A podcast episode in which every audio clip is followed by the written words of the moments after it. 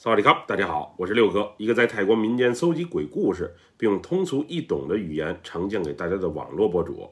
今天带给大家的故事名叫《冤冤相报》，来自一位泰国乌泰塔尼府朋友的分享。接下来，叫我们一起进入到这个故事当中。在这个世界上，你还真不能小瞧了因果，有因就有果，有果就有因，总之两者紧密相连，谁也离不开谁。当时我年纪小，但这件事啊，那些画面一直到现在还深深影响着我。整件事看似是种巧合，是个事故，不过仔细一想，它又存在着这样和那样的联系。总之，一切或许都是老天爷的安排吧。当时我还在上初中，平时没事儿啊，就去帮着爸爸妈妈在庙里又或是婚礼上帮忙。我家是做红白喜事宴席的，一般接个三五十席的活儿问题不大。有时我学习不忙的时候，也过去帮忙，帮着切个菜、端个盘子、刷个碗啥的。总之，做些力所能及的工作，帮父母分摊一下。我所讲的这件事儿啊，发生在我上初二的那年。当时我家接了一个大活儿，邻村的一个大户人家的老爷子过世了。连办十四天的葬礼，每天订三十席，火化那天啊，更是直接来了四十九席。因为我正好放暑假，所以索性每天过去帮忙，晚上睡在庙里，又或是皮卡车的车斗上，白天则和大家一起忙活着。我从小就喜欢小猫、小狗这类的小动物，那会儿啊，每天只要有剩菜剩饭，我都会拿给寺庙里的小动物们吃。刚开始，他们对我还很是警觉，后来则完全成为了我的朋友，不仅时常出现在我的身边，还不时啊往我身上蹭，冲我撒着娇。不过，我一个当厨子的叔叔却让我远离这些小动物：一是他小时候啊被狗咬过，心里有恐惧；二是小猫小狗总是在做饭的临时厨房附近晃悠，怕客人啊有意见。这个叫阿炳的叔叔，算是我爸的一个远房亲戚。早年因为抽烟、喝酒、赌博，欠了一屁股债，最终落个妻离子散的下场。现在虽然改邪归正，重新开始生活了，不过脾气却暴得很。要是谁说他厨艺不精，又或者饭菜不好吃，他会直接拿菜刀啊和你理论，为自己鸣不平。说句实话，他厨艺还算是不错。就是人品不咋地，喜欢向人借钱不还，还喜欢勾着妙龄小姑娘或少妇。听老爸说，他平时常以进货为借口虚报账目。不过毕竟是亲戚，家里对他一直是睁一只眼闭一只眼，只要是不太过分就好。我不是太喜欢他，主要他看我的眼神总让我心里发毛。另外啊，他这人说话不算数，一点儿都不靠谱。那些天啊，确实是挺奇怪的。每天厨房里切好的肉，只要没人盯着，就会莫名其妙的丢失一部分。原先阿炳啊，还以为是自己记错了，又或者糊涂想多了。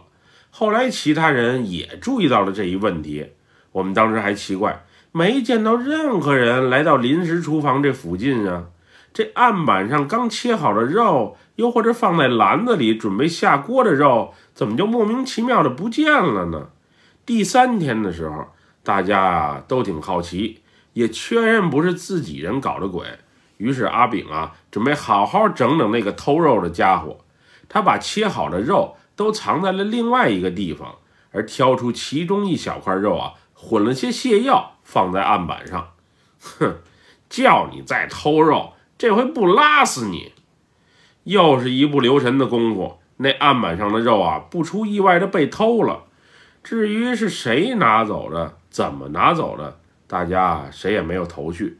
之后的一天，我正在庙里的小广场上啊，帮着摆桌子呢，只听凄惨的叫声响起，紧接着是阿炳叔叔的叫骂声：“哼，叫你偷肉吃，这回不烫死你！你这臭狗！”我今天非得弄死你不可！紧接着，只见阿炳啊拿着一把切肉的菜刀从厨房里冲了出来，向那只已经被烫伤、走道都不利落的小狗身上砍去。当时一刀两刀，幸亏及时被我老爸给拦了下来。毕竟这里是寺庙，大家都看着呢，杀生不太好。不然就冲阿炳那有仇必报的性格，小狗啊，非被砍花了不可。当时幸亏那里没外人，寺庙里的和尚也没有瞅见这一幕。不然我家这生意啊，估计就别做了。那天阿炳仿佛疯了一样，砍完了狗，嘴里还念叨着什么，面目啊不仅狰狞，情绪激动的还致使身子都微微发抖。那血腥且凄惨的画面，让我至今都不愿意过多回忆。此后几天啊，厨房里的肉没再丢过，而我之前喂的那些流浪猫狗，看见我之后啊，也都躲得远远的。不愿意再靠近了。那只被烫伤又被砍伤的小狗，没过多久啊，就凄惨的死去了。后来被我爸给偷着拿到寺庙外处理的，怕被人看见说闲话影响不好。我那几天心里是挺不舒服的，毕竟是一个鲜活的生命，就这么被剥夺了生的权利。就说偷肉是他的不对，可你也不能这么狠啊！葬礼最后一天的时候。因为要准备四十九席，工作量啊比平时要多了不少。我们不仅凌晨就得起来准备，而且啊还得雇些临时工过来帮忙。就连以前只管端勺做饭的阿炳，都得帮着抬锅搬菜，做些额外的体力活。那天主食除了白米饭之外，还煮了一锅白米粥。因为灶台数量有限，所以大锅啊煮好粥之后，就得赶紧先抬走。别影响接下来炒菜。那天那锅白米粥啊，别提多沉多烫了。一个临时工和阿炳一人拎着一个锅把手，很费力的才把粥啊从灶台上给抬下来。